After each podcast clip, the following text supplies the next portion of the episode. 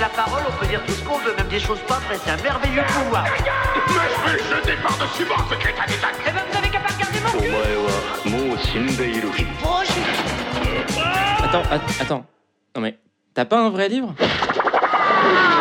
Et là, c'est le moment gênant où je démarre en faisant euh, Bonjour à tous, euh, comment ça va? Bienvenue dans la cinquième émission de T'as pas un vrai livre. Bonjour tout le monde. Bonjour. Oh, ce silence pour le bonjour, j'ai adoré. Hop là, ça sature au micro. Ça- je vais, Ah Ah oui, mais Euh, c'est pas grave. c'est pas grave, vous C'est pas m'avez entendu saturer. Tout va, tout va. On se retrouve donc pour la cinquième émission de T'as pas un vrai livre, une émission où on discute de BD, on discute de petits dessins, de petits bonhommes dans des cases, et on se retrouve aujourd'hui encore une fois pas à la caverne des BD, non, on a changé. La dernière fois on était à la librairie Combo, bah ça a pas changé. On est toujours au même endroit, pas avec les mêmes personnes, puisque à part moi, il y a toujours Louise. Oui, bonjour. T'es qui toi Parce que t'as Bonjour pas dit. Louise. Eh ben non, je suis pas qui moi. Je, je suis Bonjour pas, je suis pas Valentin. qui. Bonjour. je que C'est moi, c'est Valentin. À chaque fois, on dit pas nos J'arrive pas à me fois, présenter. En fait, on n'arrive pas à se Oh présenter. c'est un on truc de fou. On se part du principe que les gens nous Oui, bah, connaissent. de toute façon, on est tous les mêmes hein, depuis 5 émissions, ça n'a pas changé. Bah ouais, maintenant vous me suivez, vous êtes tous euh, encore là, euh, on espère. Je suis toujours pas libraire Mais- et Louise est toujours Par libraire. contre, oui, moi je- ça va, tout va bien. On est aujourd'hui avec une personne très importante de la librairie Combo. Essentiel, on peut dire. euh. et oui, il s'agit effectivement de Jeanne. Salut Jeanne. Bonjour. Grande amatrice du coup de Clémentine Beauvais. Tout à fait. Clémentine Beauvais qui a fait notamment Oh ben les petites reines, euh, Songe à la douceur, euh, Brexit romance, H tendre et récemment Les facétieuses. Tout est bien. Ouais, que de bonnes références, j'approuve à 200%. je connais pas, mais je valide. C'est pas de la BD, mais lisez quand même, c'est vachement bien. C'est la littérature jeunesse. Oui, c'est des romans. C'est de la littérature tout Roman court, jeunesse. c'est adapté à tout le monde. Voilà. Tout le monde des romans dire. trop bien. Ok, bah super. Merci beaucoup d'être là aujourd'hui. Ben, merci à vous d'être venus nous voir. Avec plaisir. On délocalise, euh, Mhm. on va explorer de nouveaux territoires parce que là, pour le coup, on est sur mon territoire et on n'est pas avec n'importe qui. On est aussi avec une énorme fan de Jacques Prévert et de tous les textes et de toutes les, toutes les œuvres qui parlent d'humain, qui parlent d'émotion. on est avec Juliette. Ça va, Juliette? Super Il faut savoir que Juliette n'est pas en bonne posture, mais qu'elle a quand même accepté de faire l'épisode. Non, je suis, en, je suis en pleine forme. Super. Juliette est toute cassée cet après-midi, mais avec toujours le sourire. Et ça, c'est important. Vous l'entendez pas, mais il est là. Yes. Si, J'essaye de faire un grand sourire pour que vous entendiez. Ah, on, on l'entend de ouf. Entendez le sourire, il est là, il est avec nous aujourd'hui. Il y a eu un gros euh, oui de tête de Prévert euh, enfin, que Jeanne a fait quand tu as dit que. Euh, Moi aussi, je suis trop fan de Prévert, je ne savais Yes. pas. On aurait dû en parler avant. Le retour On à va Prévert. changer l'émission. En fait, on va parler pendant une heure de Jacques Prévert. Eh oui, T'as pas une un vrai verre oh, waouh Oh, c'est le spin-off. Amazing. On va faire un spin-off de la poésie. On se perd, Valentin. On ne reparlera pas de Majnun et Leili du coup. Alors aujourd'hui, trois nouveaux livres. On va parler pour commencer des Trompettes de la mort de Simon Bournel-Bosson, édité à la maison Lagrume. Et j'ai crié dans mon micro Lagrume Qui est sorti euh, tout récemment. Ensuite, on ira euh, voir du côté de euh, Jimi Hendrix avec Kiss the Sky par J.M. Dupont et Mezzo, édité chez Glénat et sorti aussi au mois d'octobre, donc très récemment. Et on parlera, pour finir, d'un- d'une nouvelle œuvre pardon, euh, jeunesse, où on parlera de la fée des grains de poussière pardon, de Esmé Planchon et Jeanne Ballas, sorti chez euh, Midi en deux exemplaires du coup, un qui est sorti l'an dernier et un qui est sorti là euh, dès cette année. Donc librairie plutôt, plutôt diverse aujourd'hui, hein, on va parler un peu de tout. T'as dit librairie plutôt Librairie Je suis une librairie, bonjour. Choix de livres. Sélection plutôt diverse. Sélection aujourd'hui. C'est- J'adore la sélection, je suis sélectionneur. Et on ira comme d'habitude pour terminer l'émission avec les recommandations culturelles. Je vais laisser la parole du coup à Louise qui va nous parler des trompettes de la mort. Les trompettes de la mort. Dis-nous tout. On commence donc avec Les trompettes de la mort de Simon Bournel-Bosson, qui est sa première bande dessinée, du coup, si on ne dit pas de, bêtises. On suit un petit garçon qui s'appelle Antoine, qui est euh, lâchement abandonné par son père euh, chez. C'est un peu vrai. Chez ses Oui. grands-parents, parce qu'on comprend qu'il y a un problème avec la maman qui a disparu, ou en tout cas qui est partie. Le père laisse l'enfant, donc laisse Antoine à ses grands-parents, et décide de retrouver de son côté la maman. À partir de là, Antoine vit avec ses grands-parents. C'est pas forcément évident parce que le grand-père ne parle pas beaucoup, il le voit pas souvent, et est un chasseur un peu à l'ancienne. Et ils ont une relation plus que compliquée. Ça commence comme ça, et ça part après sur des délires un petit peu fantastiques. J'en dis pas plus non plus, comme ça on va en débattre ensemble. C'est une bande dessinée assez particulière dans, le, dans les couleurs. Le dessin plus classique, mais dans les couleurs qui sont euh, surprenantes. Voilà, je vais peut-être donner la parole du coup. Peut-être Juliette. Qu'est-ce que tu en as pensé, Juliette? Alors. Euh, moi, c'est une BD qui m'a déçue euh, pour, euh, pour introduire. J'ai trouvé, mais il y a plein de choses chouettes et je trouve que le résultat est quand même très hétérogène, ce qui justifie que j'ai été déçue. Enfin, j'ai un peu l'impression, j'ai donné l'image à Valentin tout à l'heure, que c'est un ballon qui se dégonfle. Parce que euh, quand la BD démarre, j'ai bien aimé le fait que, que ça démarre tout de suite dans l'action, qu'on comprenne pas trop ce qui se passe. En plus, ça démarre dans la nuit, tout est sombre et d'un seul coup, il y a la maison qui apparaît et là, il y a des couleurs qui arrivent, du orange et il y a beaucoup de contraste tout le temps dans les couleurs. Et ce début m'a beaucoup plu, j'ai trouvé ça euh, touchant. Il a la pluie, enfin, c'est hyper sensoriel toute la BD et ça, c'est un point que j'ai beaucoup aimé. J'ai trouvé que tous les moments, donc il y a beaucoup de traitements de la nature aussi et j'ai vraiment aimé le fait que il y avait vraiment des moments où on sentait le vent, on, on entendait des Wow. bruits, euh, des pas euh, dans les feuilles, euh, on avait les odeurs aussi, on parle beaucoup des champignons. Il y a, il y a beaucoup, voilà, j'ai vraiment trouvé la BD très sensorielle à tous les moments et dès le début. Donc j'étais trop contente. Je me suis dit waouh, ça a l'air trop chouette. Tu t'es dit que t'allais adorer. Je me suis dit, je vais adorer. En plus, il y avait euh, un truc qui avait l'air assez contemplatif, très peu de texte. Je me suis dit, est-ce que ça va me plaire? Parce que moi, j'aime bien quand il y a beaucoup de texte. Mais le début, vraiment, me parlait beaucoup. Et c'est alors que le ballon s'est dégonflé. Et donc, euh, bah, on démarre. Alors, les personnages. euh, Pareil, le personnage, ça démarre et j'aimais beaucoup le personnage de la grand-mère. Et c'est celle qu'on voit beaucoup, beaucoup au début, donc vraiment, voilà, tout démarre. Moi, j'étais à fond. Le personnage de la grand-mère est chouette parce que, enfin, à mes yeux en tout cas, parce qu'il est très juste. Et ça contraste avec les autres personnages qui, à mes yeux, ne le sont pas, sont assez caricaturaux. La grand-mère, elle parle tout le temps. On sent qu'elle a besoin de combler euh, soit le vide de l'existence, soit le silence, on sait pas trop. Mais du coup, euh, moi, j'ai trouvé qu'on pouvait. Enfin, je sais pas, elle m'a fait penser à plein de gens que je connaissais. Je l'ai trouvé vachement juste. Donc, j'aimais bien tout ce début-là où on voit beaucoup la grand-mère et le fils, le petit, enfin, petit garçon, quoi. Et puis après, euh, donc, il part. Je sais pas trop à quel point on peut raconter, mais donc, on a une sorte de plot twist au milieu de l'histoire où ça passe complètement dans la fantaisie et je m'y attendais pas du tout et ça m'a complètement perdue parce que j'ai trouvé que ça- c'était comme un cheveu sur la soupe. Donc il y a ce passage euh, qui, qui fait... Enfin, la BD est vraiment composée en deux temps. Il y a ce passage où en gros, il part avec son grand-père dans la forêt, il tombe sur un champignon et là, il se transforme en chevreuil. C'est un chevreuil. Enfin, je crois, c'est un chevreuil ou un... Moi, animal chassé. un chevreuil. Bon, en tout cas, il se transforme en animal d'un seul coup. Et donc, on a euh, toute la seconde moitié de la BD où c'est on suit le chevreuil. Ouais. Donc il y a ces très beaux moments de nature, j'ai trouvé, où vraiment, voilà ce que je disais tout à l'heure, il y a des jeux de regard et tout, où vraiment on se sent Oui. dans la forêt. Et ça, c'est bien travaillé. Les regards. Ouais, ça, c'est vraiment le point positif. Les regards. Regardez. Mais euh, le propos, je l'ai pas compris quoi. Enfin, genre, euh, vraiment, je suis arrivée à la fin sans comprendre ce qu'on avait cherché à dire. J'ai trouvé que euh, du coup, le petit garçon, bah, il était pas très convaincant parce que on sent que c'est un adulte qui regarde un enfant. J'ai trouvé. Sois meilleur, Antoine. J'ai trouvé qu'il plus était convaincant. pas très profond, le personnage de l'enfant comparé à la grand-mère. Donc, euh, ouais, j'ai vraiment pas compris ce qu'il cherchait à dire parce que euh, derrière, ils disent que c'est une éloge de la nature et du lien intergénérationnel. Moi, j'ai trouvé que ça disait rien sur le lien avec le grand-père. Ah bah moi, je suis pas d'accord, tu vois. Ah ouais Au début, euh, quand j'ai commencé la BD, je me suis dit, ah bah c'est chouette, ça va parler un peu de la masculinité toxique. Euh, Le grand-père, clairement, c'est quelqu'un de détestable. Enfin, franchement, moi, si je connais quelqu'un Ouais. comme ça dans mon entourage, vous savez, en plus, il est un peu présenté au début de la BD, si vous la regardez, euh, chers auditeurs, auditrices. En, en fait, au début, c'est une ombre dans l'encadrement d'une porte et la porte se referme et le gamin ne voit pas son grand-père. Je pense qu'il se passe 15 pages où on comprend que le temps a passé, il a fait des trucs avec sa grand-mère, mais son grand-père, c'est une espèce de silhouette au loin qui a un peu une allure de, de géant ou je sais pas quoi. Et on sent que le petit garçon, il est à la fois fasciné et terrifié. Il y a un peu la figure de, de l'ogre, j'ai trouvé un peu. Ouais, euh, hyper caricatural, complètement. le grand-père. et je me suis dit justement, euh, les quelques moments qu'il passe avec son grand-père, c'est des moments où son grand-père soit euh, le- diminue parce qu'il trouve qu'il est hyper chétif et qu'il a pas sa place dans la nature et que Mm. à, à côté de la ferme, il y a un camp de scouts qui s'installe et il lui dit, euh, il lui dit ah bah tu vois ça c'est des vrais jeunes gens en pleine santé, toi tu Oh là survivrais là. pas deux jours, enfin vraiment. hein. Ouais.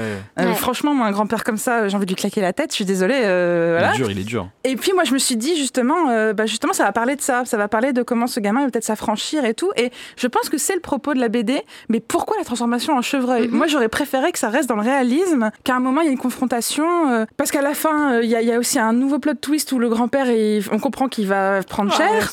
Mais, mais c'est hyper bizarre comment c'est amené. hyper manichéen parce que oui. comme tu dis le côté le grand-père forcément le grand-père qui voit les scouts Ouais. et forcément qui dit bah ça Ouais. c'est des vrais hommes elle est plus gros sabot tu meurs hein. Oui, mais d'un autre côté, dans les scouts, il y a une fille qui est la meilleure tireuse à tir à l'arc et tout. Donc, euh, c'est pas forcément une histoire d'homme ou femme, c'est une histoire aussi de toi, t'es es une petite merde et eux, là-bas, ils sont vraiment très forts. Enfin, vraiment, c'est un peu comme ça.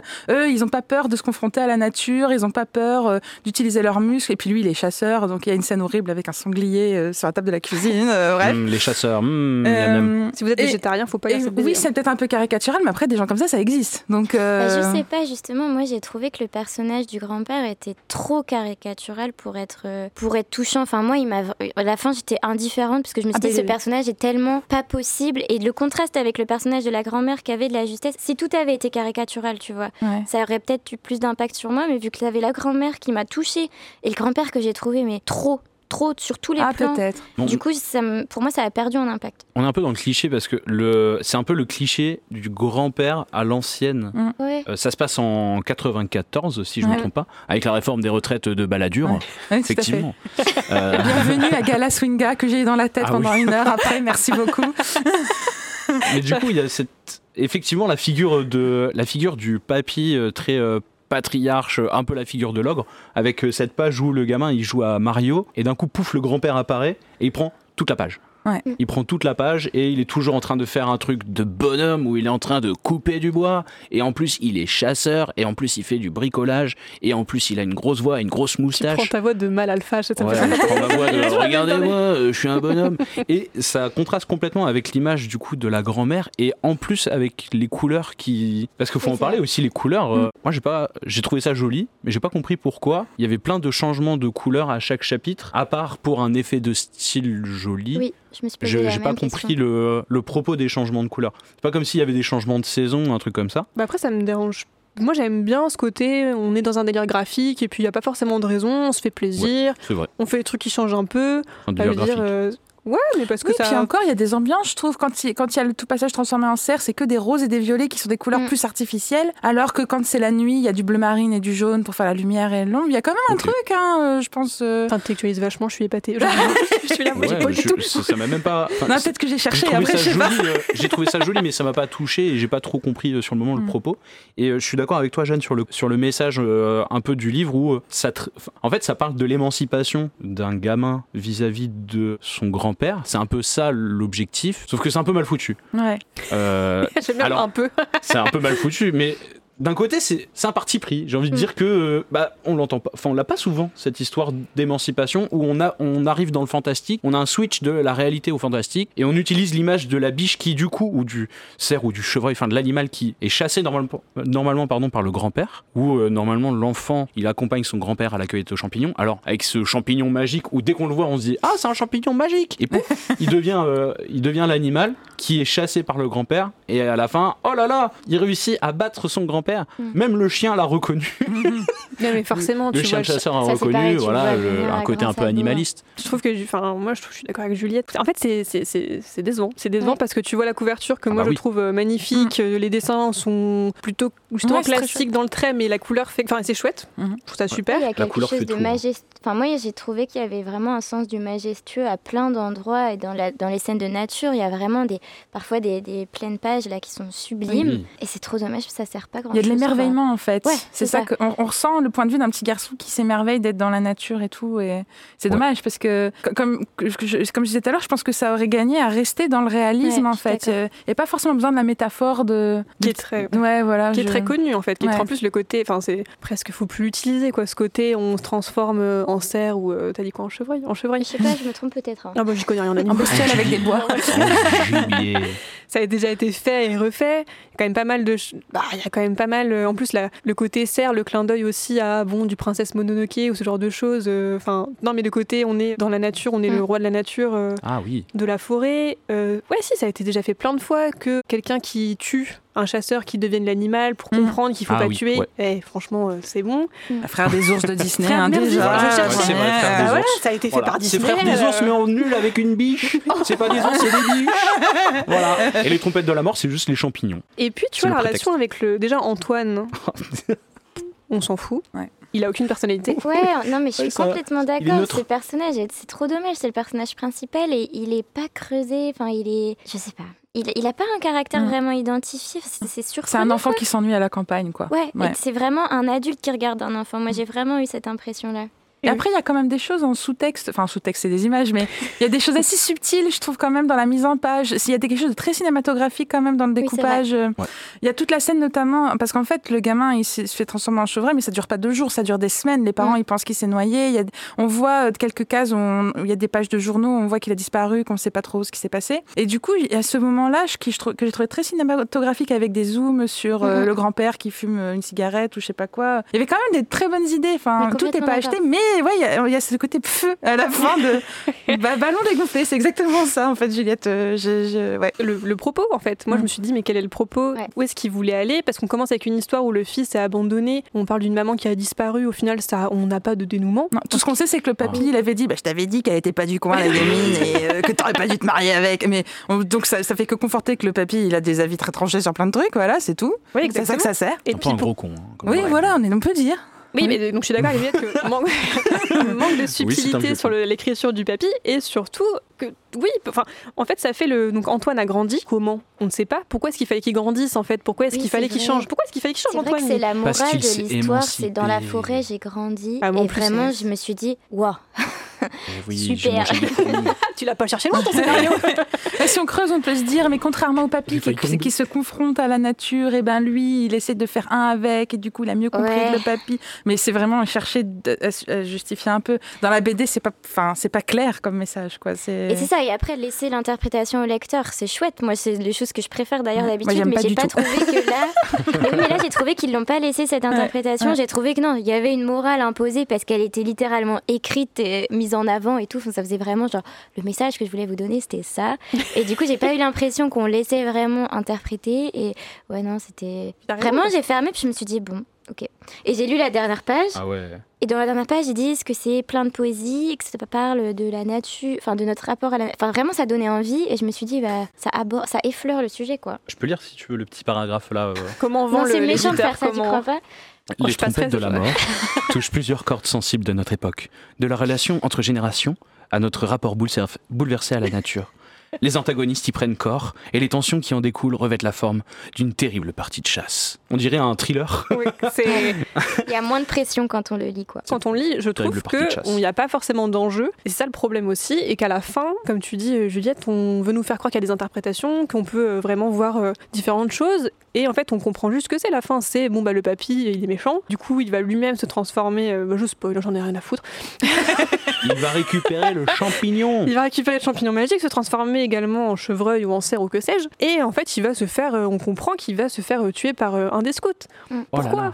Ok, c'est quelqu'un qui est un peu con, Oui, mais puis on lui souhaite pas ça pour autant. Bah, c'est vrai, c'est un peu triste. C'est trouve que du coup, là, mais ouais, Oh non, la pitié pour le papy maintenant. Non, mais qu'est-ce que ça dit de la vision Justice de pour l'auteur papy. aussi? Parce que Oui, ça, là, euh, en fait, Mm. le- vu que le personnage principal, Antoine, il a pas envie que son papy meure forcément, cette fin-là, elle montre plutôt une envie de l'auteur qu'une. Bah, c'est en, c'est en fait aller dans la métaphore encore en fait. C'est c'est gentil les métaphores, mais bon, euh, voilà. euh, ça, ça fait pas, ça fait pas un scénario. c'est ça. Parce que c'est Mais- pas la métaphore de tuer le père ou tuer, le, tuer Mais le- si la c'est figure c'est tuer les paternelle, anciens euh. mo- modèles et tout, euh, bien sûr, mais c'est- Ouais, déjà mais c'est pas dommage, subtil. En plus. Et puis, Ah ouais, non, euh, c'est pas subtil. Là, il se fait.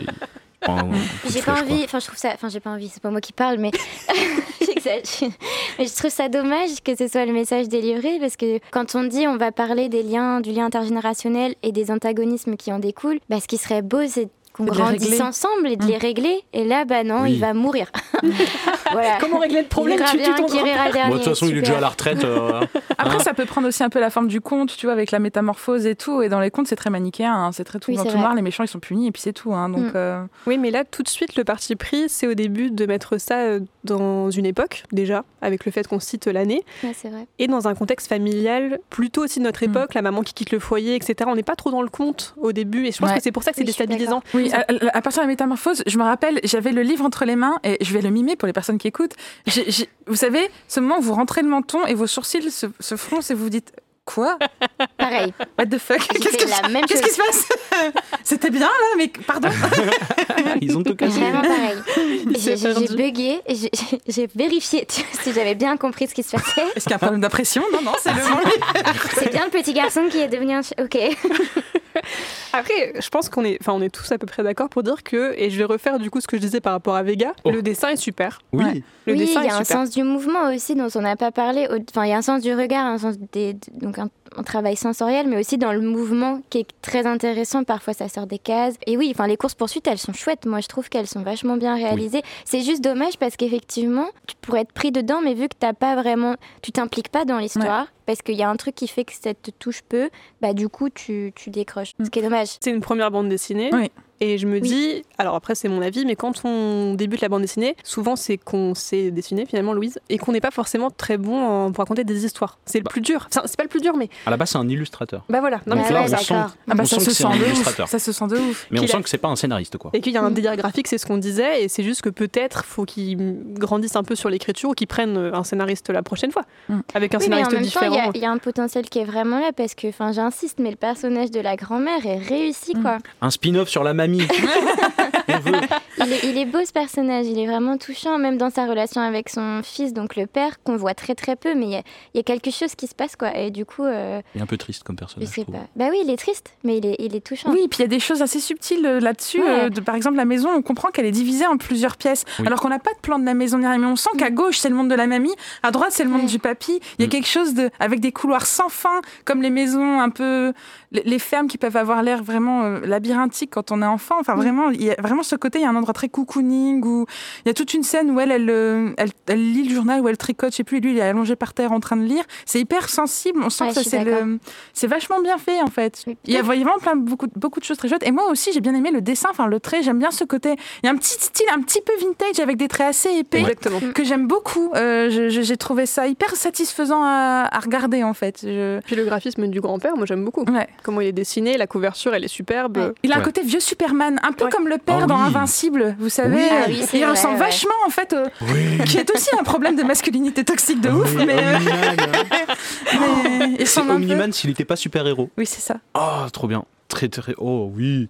Incroyable. Comment le picher Omniman, mais pas super-héros. Mais peut-être que finalement, euh, en vous entendant, ce que je me dis, c'est que c'est parce que c'est vrai qu'il y a quelque chose, notamment dans cette ferme et tout, l'arrivée de l'enfant, il y a un truc super touchant et réaliste. Je me dis, je connais pas du tout la vie de l'auteur, mais ça donne un peu l'impression que lui, il a été cet enfant-là et qu'il a voulu raconter un bout de sa vie et que c'est encore très très difficile d'en parler et du coup, ça se perd un peu. Ce personnage du grand-père, peut-être qu'il est aussi caricatural parce qu'il a jamais porté un regard différent dessus aussi. Enfin, je sais pas, il y a peut-être aussi une petite revanche sur la vie avec ce livre-là et, et du coup, bah, on n'arrive peut-être pas à rentrer dedans parce que c'est Bah, pas je trouve qu'il se met beaucoup à la place de l'enfant. Enfin, le- le- la vision de- du grand-père ogre, C'est parce que lui, il est petit, euh, le personnage, et donc il voit cette image-là, alors que il voit sa grand-mère comme un élément rassurant. Bon, la grand-mère, elle m'a fait trop, euh, trop de peine quand elle a dit Oh, bah, il n'y a pas besoin de voyager, euh, je peux euh, tout voir Oui. depuis mon fauteuil. J'étais là, oh, ok. Donc ils sont vraiment perdus à la campagne. Il y a, il y a un côté où on est dans les sentiments aussi de l'enfant. Oui, et puis elle, Ça, lui, elle raconte une anecdote sur son père qui avait été emporté par les nazis quand elle Mm. était petite et qu'elle a eu peur de plus jamais le revoir. Et elle finit par le rassurer en lui disant bah, T'inquiète, ta maman, elle va revenir. Mm. Euh, Mon père, il est revenu, ta maman va revenir. C'est beau. On voit qu'ils ont de la discussion et qu'il y a quelque chose qui se transmet avec la grand-mère et pas du tout avec le grand-père. quoi. Non, mais il y a plein de belles choses finalement. Mais. Foot. Ça, on y revient toujours. Je pense que, ouais, pour conclure, il est très bien jusqu'au moment où il attrape le champignon de Mario euh, qui devient euh, la biche, quoi. Ouais, le ça. livre euh, commence très bien et après il y a l'histoire de la biche et il y a beaucoup moins de texte, il y a beaucoup moins d'enjeux et c'est un peu moins intéressant. En Je tout cas, c'est ma est- conclusion. euh. Ouais, tous les quatre d'accord Mm. pour dire qu'on le, on le conseille pas forcément. non, mais on les conseille Oui. pas forcément, mais que par contre, il y, avait, la il suite, y avait, quoi. ouais, voilà, il y avait quand même Mm. matière et que hâte de voir les prochaines BD. euh, Ah oui, de Oui. ouf. Ah ouais, de clairement. Simon, que moi je dirais avec plaisir parce que par contre, je suis d'accord euh, avec ton a dit, le dessin, etc. Mais euh, Il y a un très gros potentiel, je pense. c'est une bonne conclusion, je suis contente. On est quand même bienveillant. C'est ouais. Ça va. magnifique. Continue ton travail, Simon. Tu as les encouragements du conseil de classe. Oh C'est vraiment super je ne soutiens pas du tout cette phrase. Mais non, on assume. Oh oui. on est, déjà- on est dé- détesté, c'est pas grave. On est détesté, détestable. Et ben on va pouvoir euh, complètement changer de registre. On va partir un peu euh, dans un autre monde puisque et pas je, je parle pas de la Reine des Neiges. Waouh. on va parler de Kiss the Sky, qui relate l'histoire de Jimi Hendrix de 1942 à 1970, qui a été écrit par euh, J.M. Dupont et illustré par Mezzo. C'est leur deuxième collaboration après Love in Vain, d'un portrait de Robert Johnson qui est sorti en 2014. Et c'est un récit qui est extrêmement sourcé, avec beaucoup d'informations. C'est toute la tranche de vie, en gros, de Jimi Hendrix, avec l'histoire de sa famille au moment de sa naissance, jusqu'à l'explosion, en tout cas, le lancement de sa carrière. C'est un livre qui va être suivi d'un deuxième tome. Donc euh, là, on a le volume 1 qui est entièrement en noir et blanc. La petite euh, anecdote, c'est que le volume 2 sortira, mais entièrement en couleur. C'est des choix, euh, c'est des choix des artistes d'avoir fait euh, première partie noir et blanc, une deuxième partie couleur, pour le côté scénaristique, pour le côté visuel aussi de l'œuvre de Jimi Hendrix. Et pour aller encore plus loin, ils sont extrêmement sourcés au point où, quand ils ont commencé le travail, notamment d'illustration, ils se sont basés sur plus de 8000 photos pour faire, Ah ouais. pour faire ce travail-là, avec plus de 6 mois de recherche aussi, parce que forcément, c'est très médiatisé, il y a énormément d'informations. Et euh, donc on suit euh, toute l'histoire de Jimi Hendrix de ses débuts. Qui est-ce qui en parle en premier? C'est... Attention au suspense. Je sais plus. Je fais un silence de suspense. Moi, je sais pas qui c'est. non, c'est euh, Jeanne. Bonjour. euh, C'est moi, Jeanne.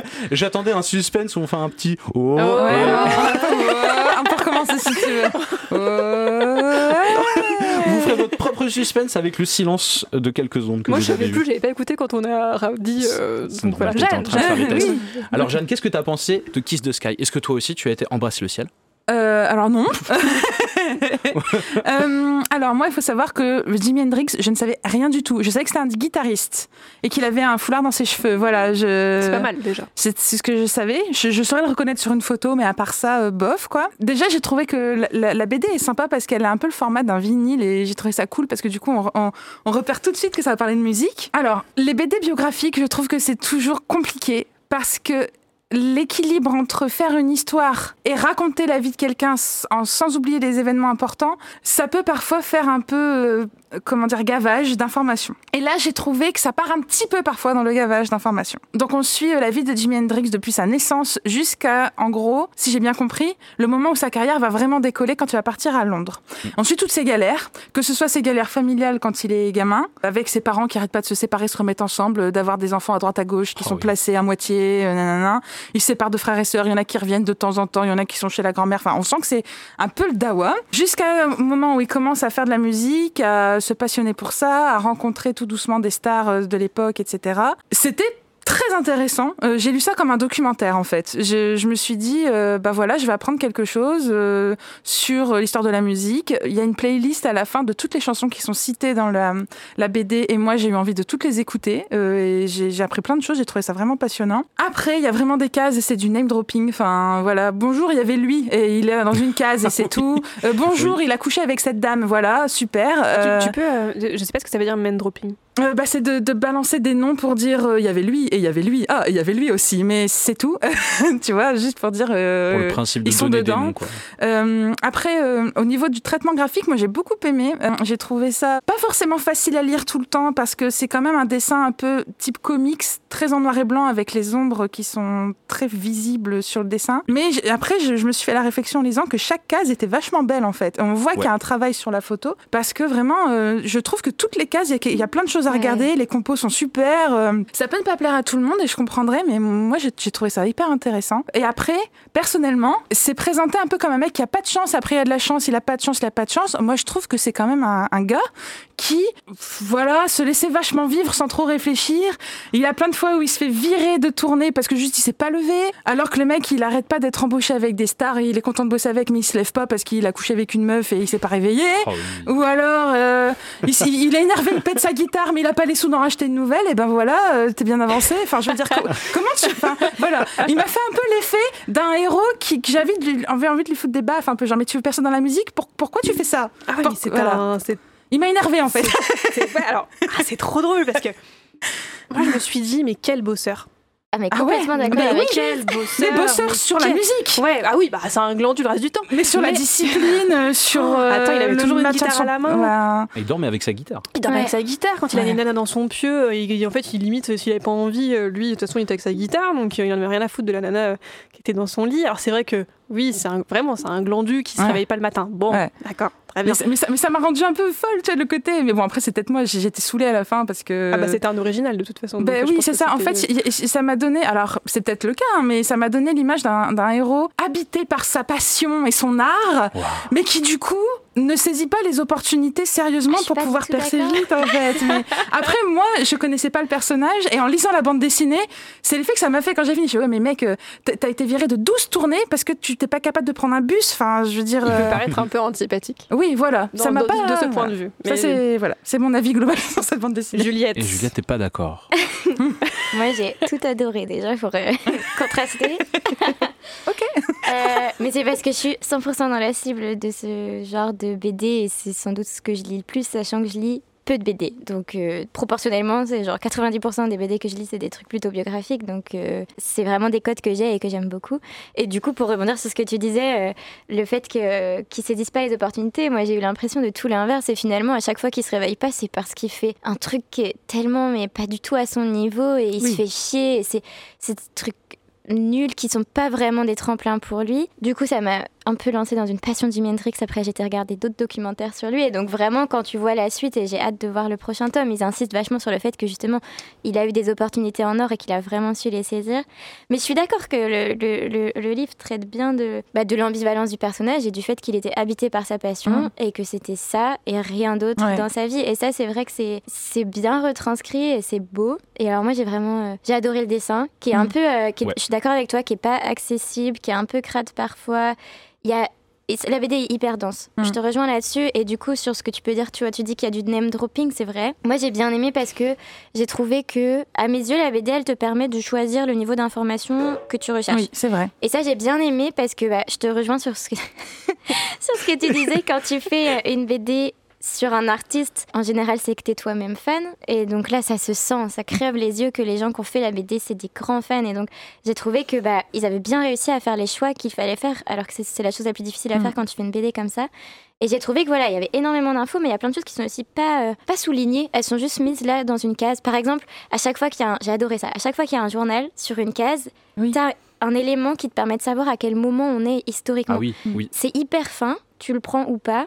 Et c'est ça pour tout pareil, le rapport à la drogue, on sait tous qu'il est mort d'une overdose. Et bah, euh, Ça spoil. Spoiler Moi, je, moi, je savais il est pas, dans le mais. club des 27, quoi Oh non Et en fait, euh, tu vois, il y a plein d'endroits, il y a des médicaments qui traînent un peu sur la table de chevet et tout, mais on n'en fait pas du tout, tout un- toute une histoire, enfin, on souligne pas du tout ce- cet élément-là, et ça, ça m'a beaucoup plu. J'ai pas eu tout vu, mais je trouve ça fou que t'es. Justement, c'est l'exemple même que. Mais ça, tu les- les- choisis ouais, ce que tu pas, prends. euh, Moi, du coup, je, enfin, je- quand je fais un musée, je lis absolument tous les trucs écrits partout. Bah là, c'est ce que j'ai fait. Je- J'atteste, j'atteste. J'ai vraiment pris le temps de tout, tout, tout regarder quand j'ai lu la BD et j'ai trouvé ça trop chouette. Et donc le name dropping, je trouvais qu'il servait parce que bah, moi j'étais trop contente de pouvoir euh, vraiment situer. Ah. Ok, à cette époque-là, il y avait telle, Mm. telle et telle personne. C'est elle qui dirigeait la scène musicale et elles ont. J'ai trouvé ça chouette que tu vois, on mette en avant les producteurs par exemple, Mhm. qui sont hyper importants dans le monde de la musique. Et du coup, moi j'ai trouvé que c'était un, un hommage, un très bel hommage, très réussi. Mm. Euh, Wow. j'ai- J'ai vraiment accroché à, à fond.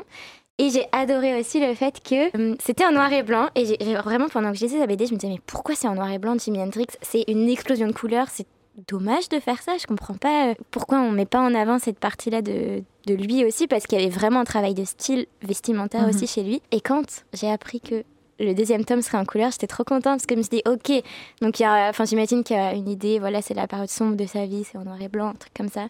Et j'ai trouvé ça trop trop cool. Vraiment, moi j'ai adoré, je recommande de, à fond pour ceux qui aiment bien les BD biographiques. Waouh. T'es plutôt quel team? Moi, je suis plutôt quel team? Je suis, je suis la team où j'ai trouvé ça intéressant. J'ai pas été recherché plus loin que ça après. Je me suis dit, oh, c'est cool. Voilà. Moi j'ai écouté les, les autres et tout.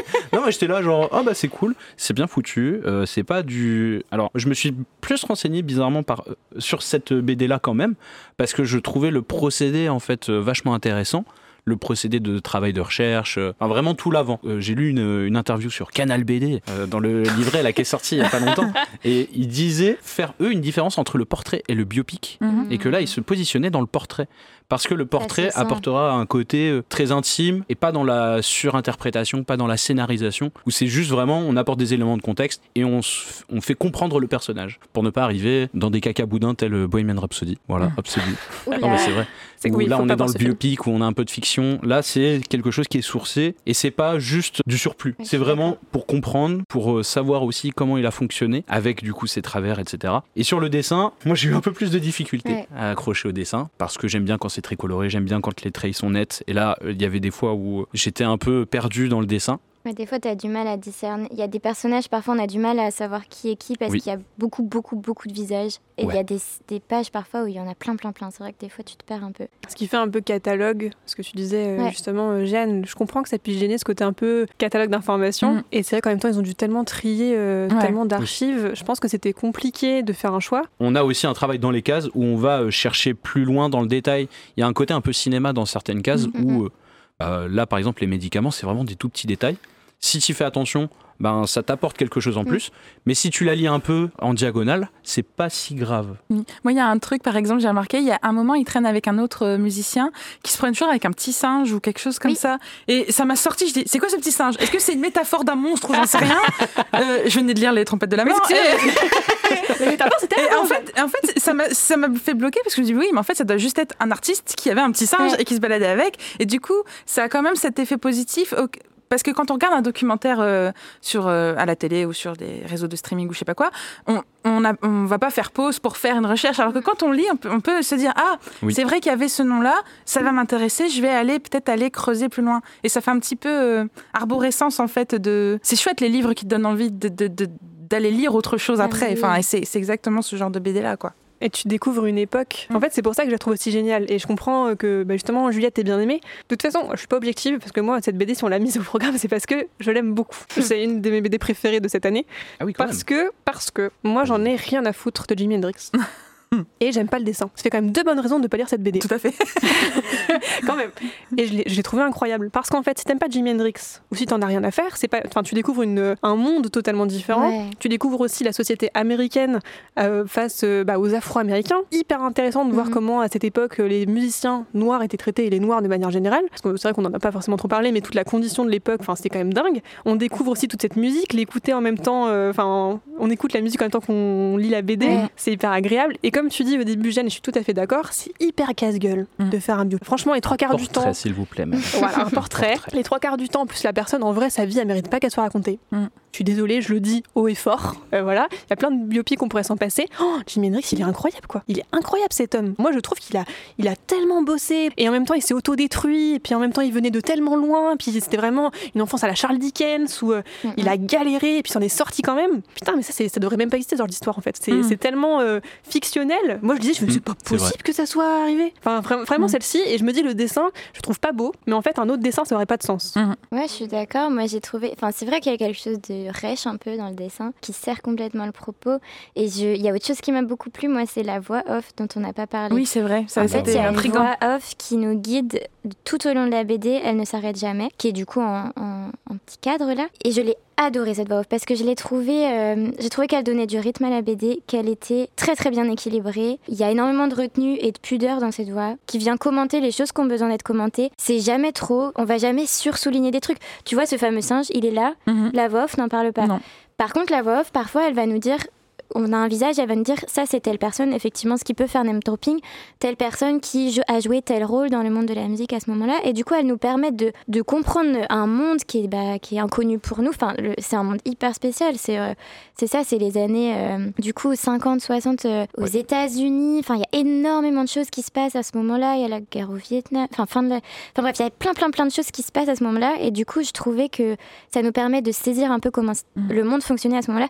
J'avais lu il y a quelques années un roman, une sorte d'autobiographie de Bob Dylan. Bon, il adore faire comme si sa vie elle était encore plus incroyable que ce qu'elle n'a déjà été, qui était déjà fou. Mais donc c'est vachement romancé. C'était les chroniques Bob Dylan et j'avais adoré et et j'ai vraiment retrouvé ce même truc parce que il racontait la même chose et c'est à la même époque. D'ailleurs, ils se rencontrent à un moment Mhm. les deux et ça raconte exactement la même chose d'un monde avec énormément de monde dans tous les sens. Le Greenwich Village et tout. Enfin, ce truc où tu essayes de faire ta place parmi plein plein de gens. Et j'ai trouvé que ça c'était un bel hommage à cette période-là. Et cette voix off elle te permet vraiment ça. Et j'ai trouvé que ouais enfin au début elle aurait pu être super misérabiliste parce que l'enfance est horrible et elle l'est pas du tout. Mm. c'est très très sobre très retenu. C'est bien écrit aussi Ouais, je trouve qu'il faut le dire. Les Mais mots sont raison. bien choisis. C'est moi je suis sensible au texte et j'ai trouvé que c'était raffiné la manière dont c'était écrit et, euh, il y a un autre truc sur la voix Vraiment off, c'est que euh, moi, ça m'a, ça m'a, ça titille ma curiosité, c'est qu'on comprend en fait c'est un personnage. oui Qui arrive après. ça aussi. Et en fait, ça, ça- ça- ça vous fait un fil rouge de mais qui c'est qui parle en fait? Complètement. Parce qu'à un Ouais. moment où il dit que lui, que son père il doit revendre la maison parce qu'il a plus d'argent, etc. La voix off, elle dit moi mes parents déménageaient dans une maison avec piscine. Et on dit ok,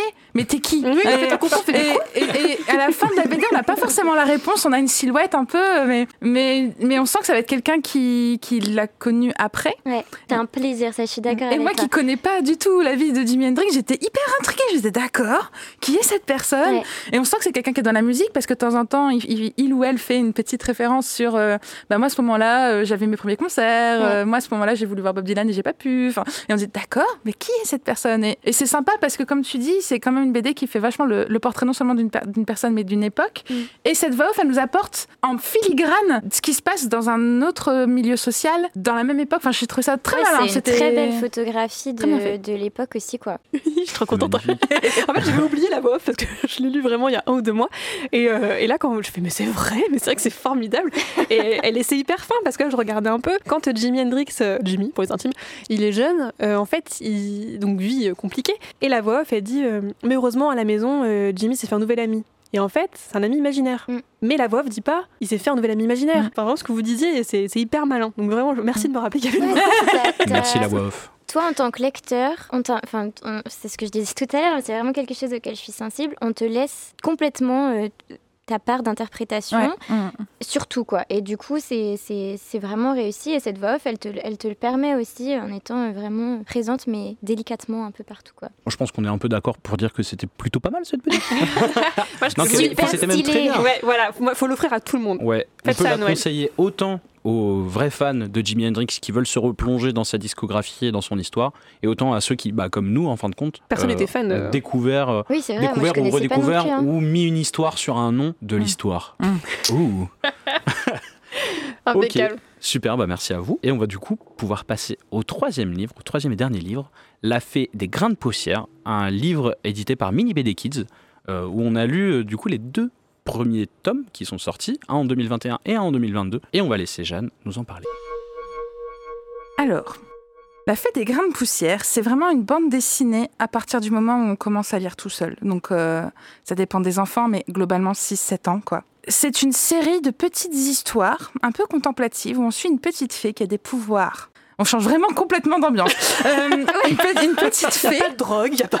Une petite fée très mignonne euh, avec des cheveux roux et des grandes lunettes et des joues toutes roses, euh, qui n'a pas d'ailes, mais c'est quand même une petite fée. Et en fait, c'est une fée qui a des pouvoirs magiques, mais ça ne fonctionne que sur les choses toutes petites que personne ne remarque. Par exemple, sur les miettes de pain, sur les grains de sucre, sur, euh, sur les grains de sable, sur les insectes, ce genre de choses. Et voilà. Et c'est adorable. Je trouve ça, j'ai trouvé ça adorable.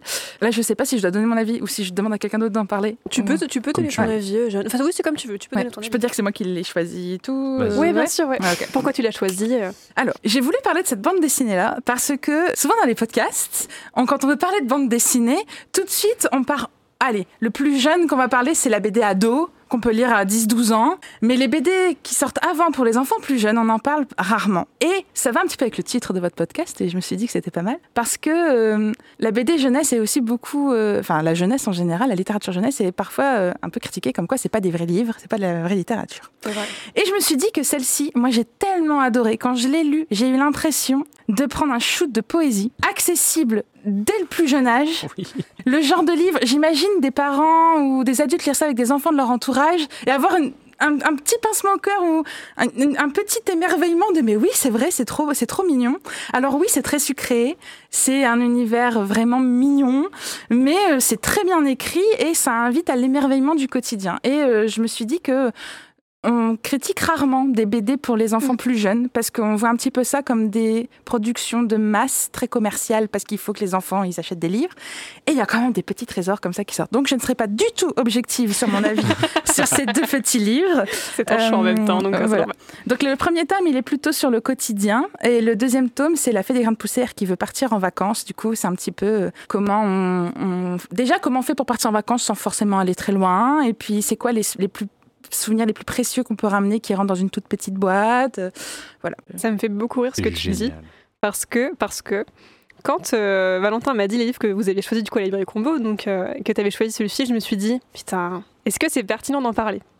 Mais vraiment, hein, tu vois. Mais je- même moi, quand je l'ai proposé, je- je me- j'ai hésité. Je me suis dit, est-ce que c'est pertinent de le proposer? Je me suis dit, le problème, c'est que forcément, ça va être bien. Est-ce que c'est intéressant d'en parler? Et en fait, en même temps, je trouve que dire que c'est de la, c'est aussi de la vraie littérature, c'est des vrais livres, c'est important. Et je l'ai lu parce que je l'avais pas lu. Et parce qu'en plus, donc, j'ai lu beaucoup de livres BD Kids. Et souvent, c'est du premier degré. C'est Mm. moi, je suis pas une fan d'Ariol. Je trouve ça chiant à mourir. Je comprends que bon, quand on est enfant, ça nous rappelle un quotidien, donc c'est pour ça. En tant qu'adulte, ça me saoule. Et là, incroyable. Moi, je trouve. Mais vraiment, donc, j'ai- je suis super contente. Non, mais parce que c'est un peu ça aussi, c'est que je, je comprends ce truc de quand tu fais de la. Non, mais de l'album jeunesse. T'as ménagé Tu- un super suspense.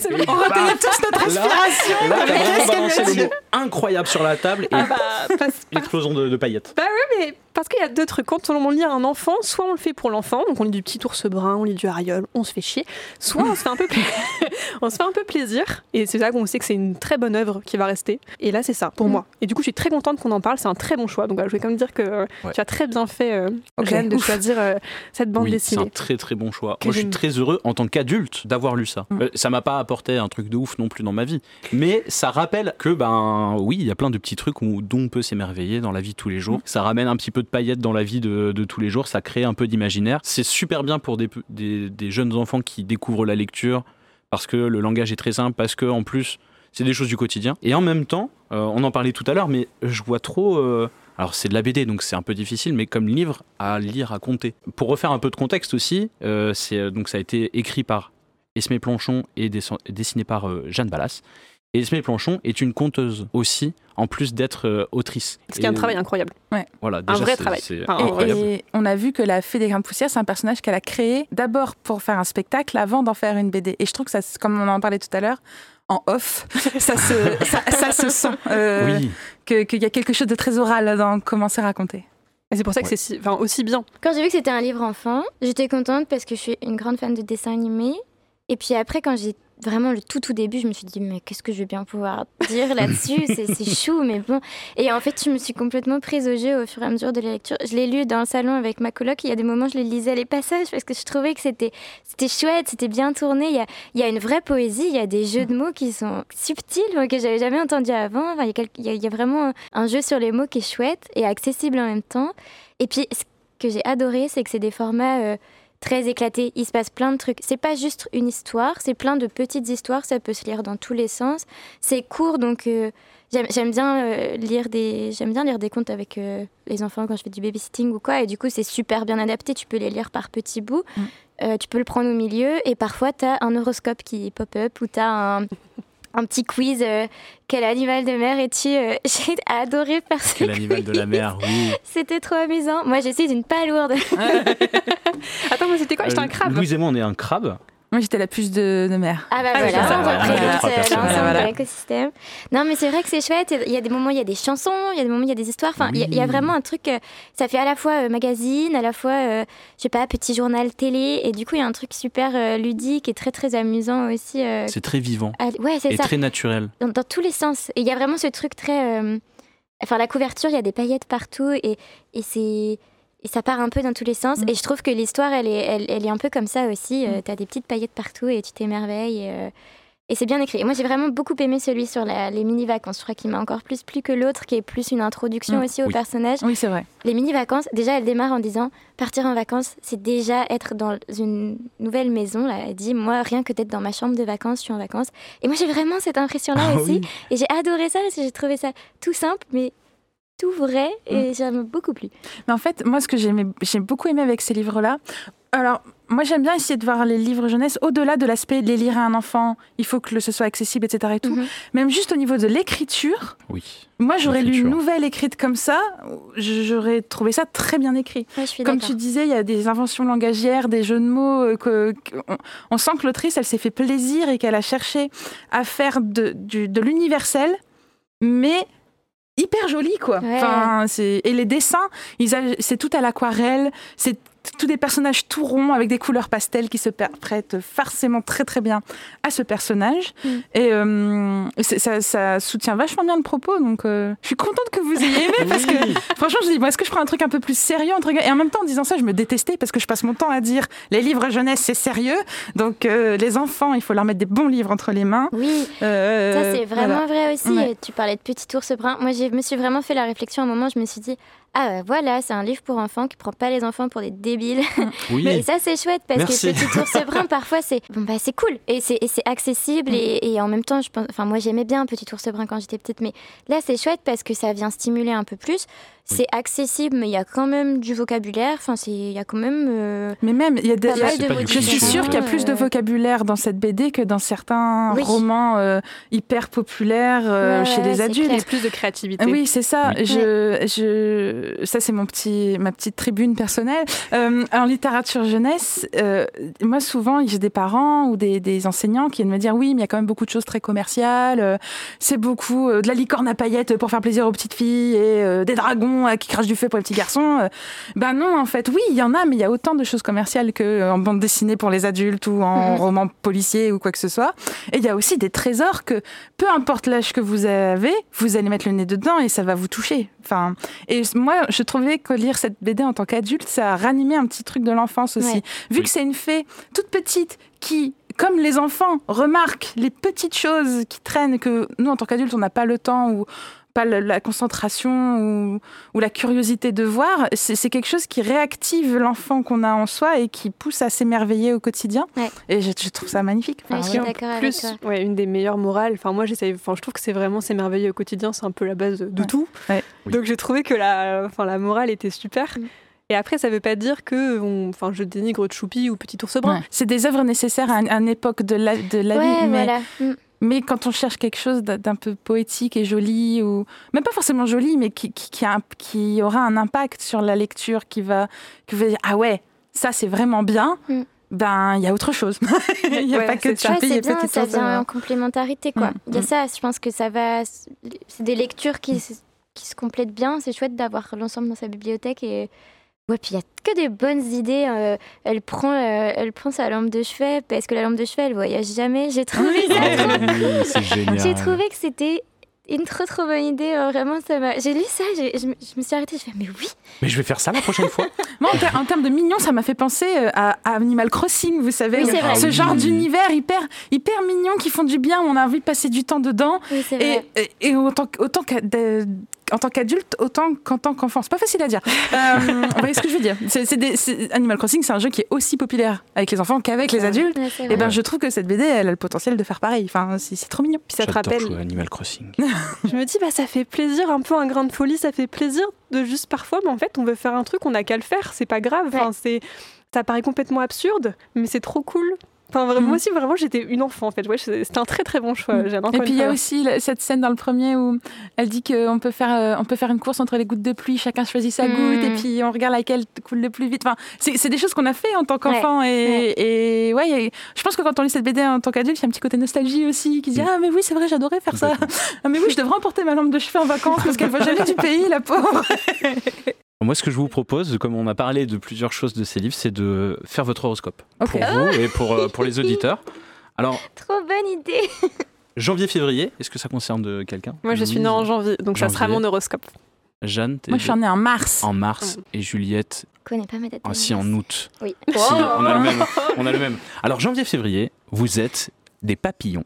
Continuez à échanger, à changer pardon d'idées et d'activités à chaque seconde et n'oubliez pas de rendre multicolore tout ce qui vous semble triste et gris. Si vous êtes né en mars ou en avril, vous êtes des coccinelles. Vous doutez beaucoup, vous hésitez, c'est bien, mais n'oubliez jamais que vous apportez un peu de bonheur partout où vous allez. Oh là là. Oh. Moi si ça vous me va. êtes de mai ou de juin, vous êtes des fourmis. Vous êtes très sérieuse, organisée, et pourtant, pourtant, vous faites aussi des trucs un peu fous, soudainement.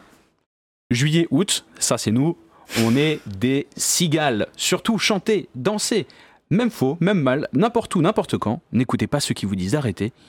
Ils sont jaloux. voilà.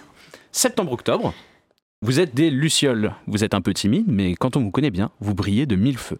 Et novembre-décembre, ceux qui sont nés pour la fin d'année, vous êtes des araignées. N'hésitez pas à construire des choses, avec des caplas par exemple, ou juste dans votre tête, même si c'est des choses Ah, bizarres. j'adore. Je pense qu'on peut terminer sur ça. Si vous êtes reconnu euh, dans l'horoscope, en tout cas, lisez, même si vous êtes des adultes. Mm. Lisez de la littérature jeunesse, lisez des albums jeunesse, offrez-les. Je trouve que Oui. c'est vraiment des cadeaux magnifiques d'offrir Mm, des mm, albums jeunesse à des adultes ou des enfants. Et donc, encore une fois, merci Jeanne, c'est une très bonne recommandation. Je suis contente que ça vous ait plu. On valide à 100%. Et il est temps maintenant d'aller voir toutes les autres recommandations que, euh, que l'on peut faire, recommandations culturelles. Ce que je propose, c'est que Juliette nous fasse une première recommandation culturelle, si ça te va. Ok. J'ai eu énormément de mal à me décider et je me suis décidée pour un truc super triste. ok. Ça se voit, t'es une fille super triste depuis fois. tout à l'heure. euh, avec un grand sourire, elle va nous raconter quelque chose de très triste. Alors, en tant que fille super triste, j'écoute des musiques super. Non, non, mais c'est vrai que j'écoute beaucoup de musique triste et mélancolique parce que je trouve ça touchant. Donc, je vais parler de musique. Euh, J'ai choisi de parler de Iliona, qui est une jeune artiste belge euh, qui vient de Bruxelles, qui a euh, 22 ans, je crois. Elle est vraiment super jeune et euh, elle fait tout toute seule. Et je trouve que c'est incroyable. Elle est vraiment très très douée. Elle fait, elle fait de la musique, donc je ne saurais même pas qualifier. C'est une sorte de chanson française qu'on pourrait dire un peu pop électro, je pense. Mais c'est très très délicat. Il y a, il y a peu d'instruments. Enfin, c'est, elle fait tout en- par ordinateur, donc c'est c'est vraiment assez sobre. Et c'est euh, hyper frais, hyper content, enfin hyper moderne quoi. Je trouve qu'elle parle très très bien de ce que c'est que d'être jeune en 2020. Euh, c'est vraiment ça en fait. C'est elle parle d'une sorte de, de mal-être et de mélancolie. euh, Enfin, je sais pas, moi ça me parle beaucoup et j'ai pas mal d'amis qui écoutent ça aussi parce que j'ai un peu fait la promo partout. Et, et ouais, je trouve qu'elle a quelque chose de très très juste dans la mélancolie avec laquelle elle écrit. C'est très très bien écrit. Euh, c'est vraiment. euh, les textes sont très beaux, la voix est magnifique. Elle a une voix très très très cristalline qui est, qui est sublime. Et euh, les prods sont très originales. Parfois, elle fait aussi des morceaux où elle chante pas. Et il y a vraiment, enfin c'est vraiment chouette. Elle a sorti plusieurs EP, il n'y a pas encore eu d'album. Moi je conseille de tout écouter. Le plus beau titre, je trouve, c'est Reste, qui est un titre sur, en gros, une sorte de, de- On sait pas trop si c'est une rupture ou si c'est juste une relation à distance, mais ça déchire le cœur, mais en même temps tout le monde peut s'identifier et c'est très très beau. Elle a aussi fait une chanson qui s'appelle Baguette Magique, que je trouve vraiment trop belle. Les deux, c'est vraiment les premiers titres que je recommanderais. Et donc c'est triste, donc ayez ça en tête. Mais c'est euh, c'est la magnifique tristesse et finalement, souvent, c'est quand les artistes sont tristes qu'ils font les, les plus belles choses, moi je trouve. Donc, euh, Tu le vends super bien. Voilà. Merci beaucoup, Juliette. On va écouter ça avec grande attention. Dans les rues sombres, dans un ciel vide, toi tu me manques, tout simplement.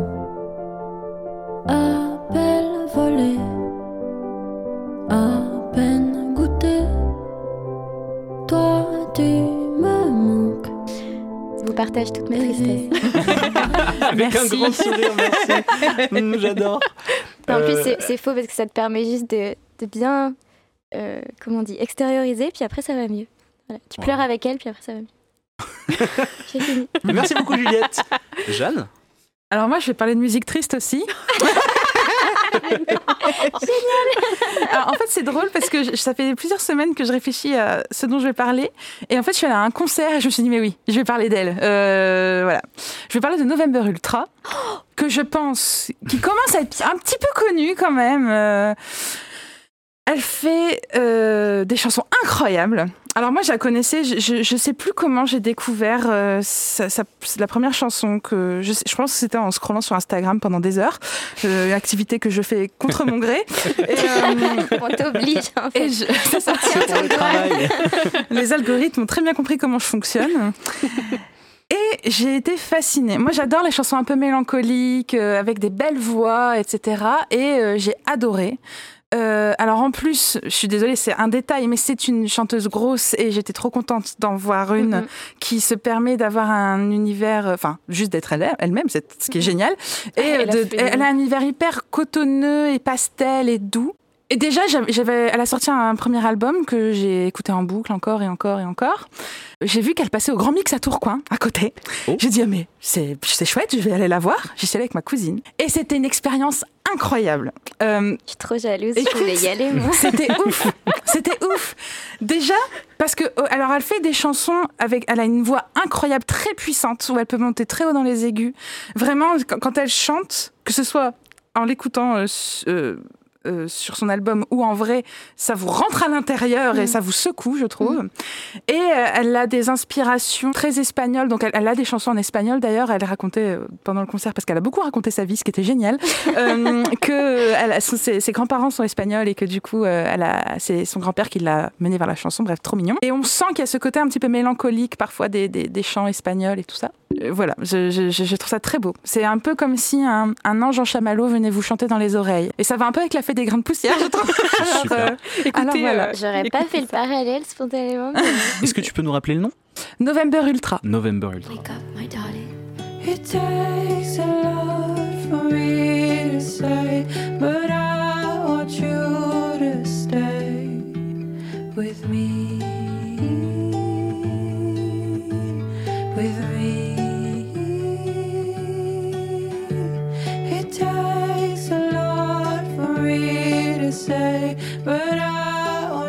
À écouter en to même temps que vous lisez euh, La fée des grains de poussière. Ouais, c'est ça. En fait, toutes les BD, elles ont une bande-son, c'est génial. Oui, Jimi c'est vrai. Hendrix, c'est Jimi Hendrix. Bah, les trompettes que- de la mort, il faut qu'on lui trouve une, une playlist. Ah, je pense que tu peux faire un truc un peu classique, euh, vraiment du Beethoven et tout. euh, Une playlist de chasseurs. euh, une piste de chasse où il y, a des- il y a des bruits d'armes à feu. euh, pff, super. bruits de, de bois. des et bruits de champignons aussi, vous marchez. bruits de champignons, c'est beau ça. Louise, Oui, ma qu'est-ce que tu veux nous conseiller? Eh ben, vous avez fait. J'ai plus mes idées euh, dans ma tête. Voilà, j'arrive plus à parler. Donc euh, j'ai pris des notes. euh, parce que vraiment, vous avez fait. C'était un roue libre. Je couperai ça. Rien à foutre. Pardon. Ma recommandation euh, pour cette émission, exceptionnellement, c'est une série. J'en regarde pas beaucoup. Parce que. Quoi? C'est elle qui recommande des séries? Normalement, Quoi, c'est ce n'est moi pas ça. Valentin Ah, Parce que j'en regarde pas beaucoup, j'ai pas beaucoup le temps. Mais là, on a commencé avec Valentin une série où je me suis endormie. et je l'ai repris chez moi après. C'est Succession, qui est sur euh, OCS. Pour, euh, c'est pas une, on n'est pas sponsorisé OCS, on aimerait bien, mais c'est sur OCS. une série, euh, une série HBO. et vraiment, si vous aimez bien Mad Men, House of Cards, Dynasty, même en vrai, Downton Abbey, je pense que ça peut vous plaire parce que c'est vraiment l'histoire d'une famille. C'est tous des gros enculés. Oh ouais, c'est vraiment des pourris. C'est vraiment tous des pourris. Logan, c'est le père de la famille qui dirige une société assez incroyable de médias, de divertissement, qui fait des films, etc. en Amérique. Donc ça pèse dans le game. Vraiment, c'est-à-dire qu'ils jouent au baseball, ils jouent des milliards, des millions.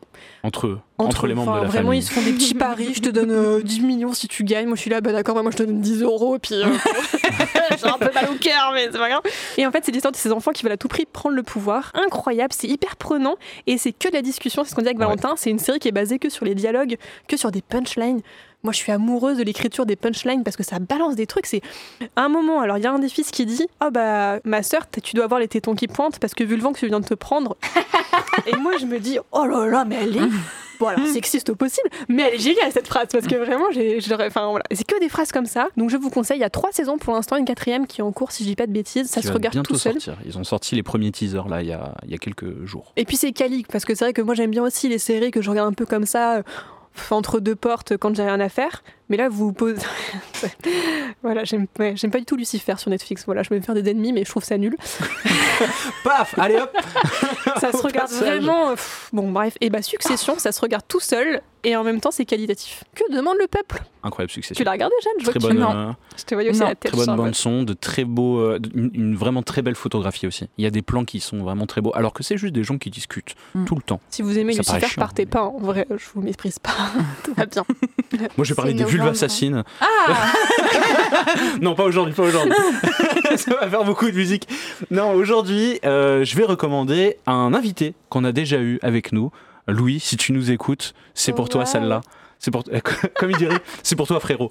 Euh, je vais recommander Louis. Alors pourquoi je recommande une personne, vous aimez bien C'est bizarre. Voici son adresse. Envoyez des chèques. Non, je vous invite très fortement à suivre son travail. En fait, il est euh, au-delà de son emploi, il travaille avec euh, Actua BD où il fait des reviews de BD, où il a eu la chance très très récemment d'interviewer Martin Panchaud, que, dont on a parlé euh, il n'y a pas très longtemps dans l'épisode. Bah, le premier, le premier épisode. Donc La couleur des choses, l'auteur de La couleur des choses, il l'a interviewé pour Actua BD. Il a aussi un podcast sur lequel il travaille qui s'appelle le 4864, où vous pouvez retrouver également Sacha, qui était dans la première émission, qui passe des têtes de temps en temps. C'est un podcast euh, sur la bande dessinée, du coup, il papote euh, de tout et de rien sur le sujet. Et en plus, il fait un podcast avec son coloc qui s'appelle Entre deux films, où il discute sur un canapé et vous êtes la troisième personne du canapé pendant le podcast. Donc c'est vraiment super top. Il parle de tout. Il n'y a aucun tabou. Hein. Quand il y a un film qu'il n'aime pas, ils le pourrissent vraiment comme il faut. Donc c'est très très bien. Et à la fin, il y a toujours un, un petit moment d'anecdote où ils choisissent un film euh, via un sondage pour la communauté, etc. Et ils racontent un max d'anecdotes. Dans le dernier épisode, par exemple, ils font euh, plein d'anecdotes sur euh, Astérix et Obélix Mission Cléopâtre. Donc c'est vraiment super intéressant. Et en plus, euh, ils ont lancé une chronique où ils invitent quelqu'un qui vient parler de son film préféré. Et peut-être qu'on va le faire très bientôt. Ouh, Le teasing. le teasing. Et peut-être que vous retrouverez aussi Louis et Sacha très bientôt dans Ouais. vos oreilles. Petit crossover euh, des émissions. Mais au cas où, si on avait un doute sur le fait que Valentin était amoureux de Louis, euh, voilà. Louis, tu sais tout maintenant. Louis, mon frérot, elle était pour toi humain, on celle-là. te met 10 sur 10. voilà.